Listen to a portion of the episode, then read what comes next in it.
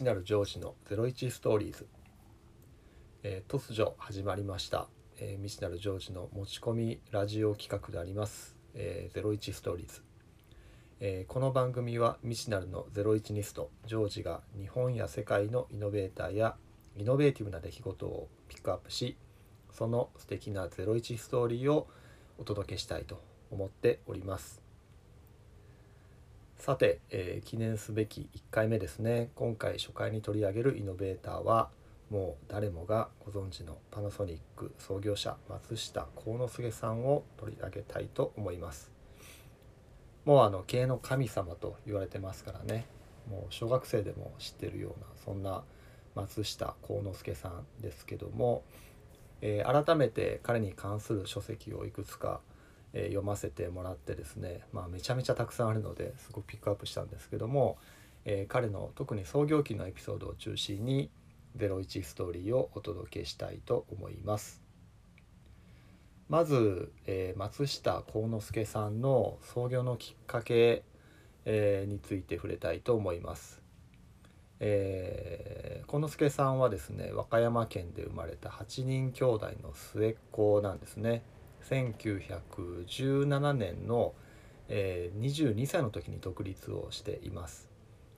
まあ、22歳で独立ってすごい若いなっていうふうに思うかもしれないですけども、まあ、彼お家がねもともとは裕福な家庭だったんですけどもお父さんが、えー、米相場で、えー、大失敗をしてしまってですね、まあ、10歳から、まあ、彼は大阪にでっちに出てるんですよね。まあ、そういう意味で言うと10歳からえー、社会人として歩まれてるのでキャリアは12年ぐらいあって、えー、まあ、そこから22歳の独立というそんな感じですね。で彼のその起業のきっかけですかねが非常にまあ興味深いんですけどもあの幸之助さんの伝記を読んでるとあの特にこんなこう世の中にしたいとか、えー、こういうことに不満があるとかえー、こんなことやりたいっていう、まあ、よくその起業の発端となるようなビルみたいなものがあんまりこう強くなくてですね、まあ、どちらかというと、えー、病気とか、えー、そういったものが原因で、まあ、サラリーマンじゃ生きてられないなというのが結構起業の根本にあったようなんですね。まあ、当時あの勤めていたのが今あの関西電力関西電力さんの前身の会社ですね。でそこであの、まあ、働きぶりが認められて22歳若くして検査員検査職っていうまあ言ったら、えーまあ、現場からちょっとこうマネジメントになって、ま、お仕事のチェックをするっていうのはそんな仕事になったらしいんですけども、まあ、昇進はしたんだけども、まあ、その仕事結構退屈らしくて今までバリバリ働いていた幸之助さんからすると、まあ、だんだんだんだん退屈でねだんだん仕事が嫌になると。でもともと彼自身、まあ、ご家庭もそうなんですけど結構病気がちで、えー、ご兄弟もほとんど全て病気で失ってるんですよね。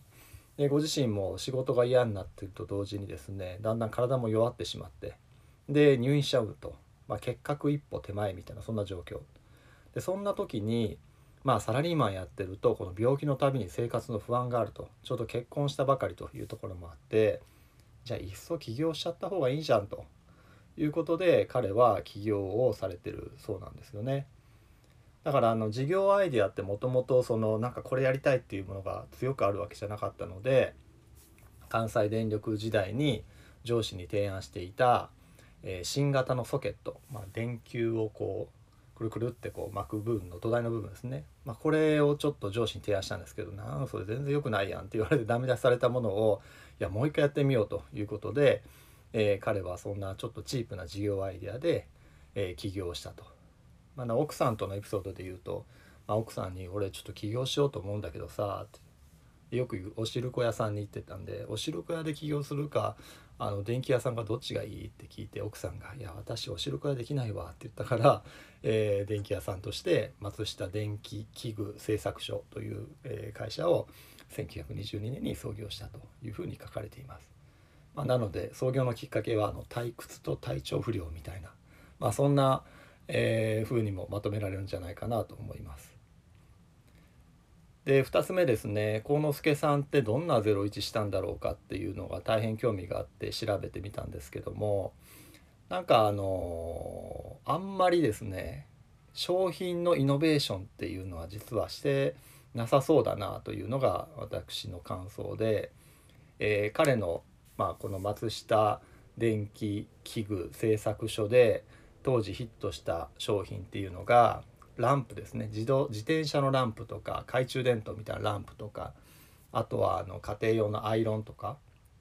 ああいったものだったんですけどもまあどれもこれって、えー、他のメーカーの商品が実はすでにあったと。であったんですけども、えー、彼自身がこだわったのがその、えー、製品の品質を良くして長持ちをさせるとかあと安く作るっていうことここにこだわって、えー、作ってたんですよね。まあ、だからこう本当01かっていうとその商品の部分では01じゃないんですけどもなんで彼の商品だけめちゃめちゃ売れたのかっていうとあの他の会社やらなかったセールスとかマーケティングの手法をね結構早くから取り入れてるっていうのが、まあ、彼の01のポイントだったのかなと思っていて、まあ、例えば自転車のランプこれ砲弾型ランプっていう名前ついてるんですけどももともとこの自転車ランプってこう問屋さんにまあ物を預けてメーカーさんなんでで問屋さんが、えー、お店に卸してでお店が直接お客さんに売るっていうそういうまあ商売あるじゃないですか。えー、ああいったものでやってたんですけども、えー、なかなか売れないと問屋さん買ってくれないということで、えー、彼はもう直販に切り替えるんですね。直接お店に訪問して。でうちの商品めちゃめちゃあの品がいいので電池がどれだけ持つか一回ちょっと実験でやってみてくださいと。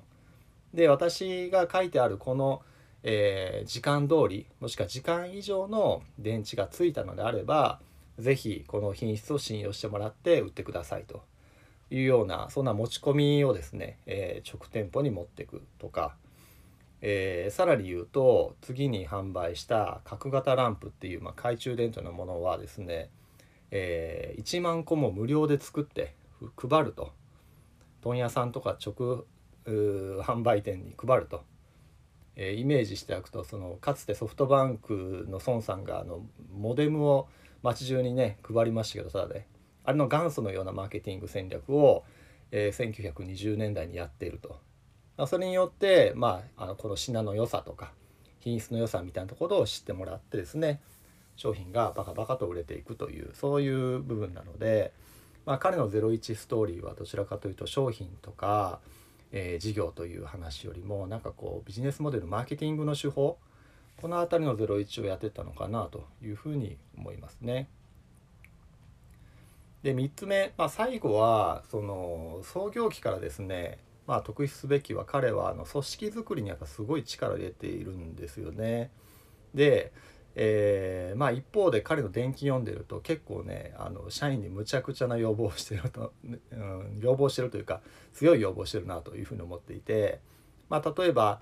えー、1950年代かな事業計画なんか発表した時に、えー、5年で売り上げ4倍にするぞって社員がええー、って驚いたと。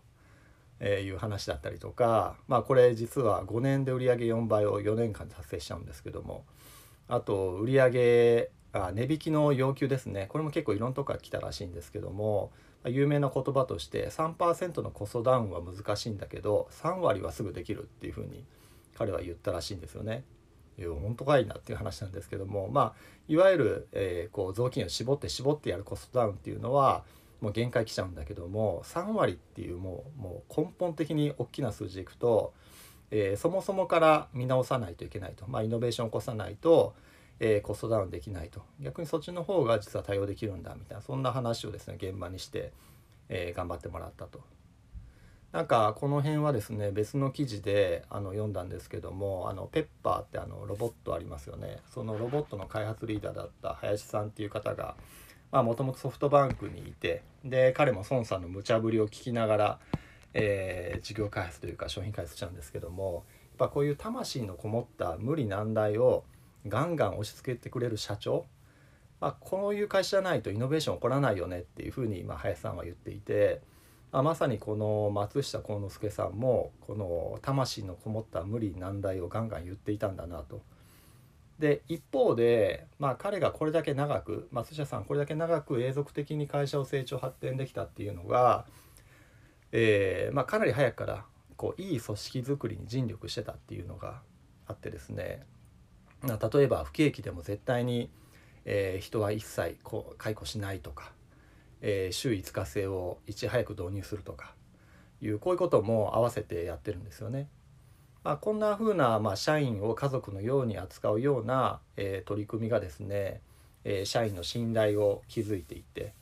まあそういった意味で言うとこう大変な時に、まあ、ある意味こう社長の無茶ぶりにも聞くような聞いてくれるような、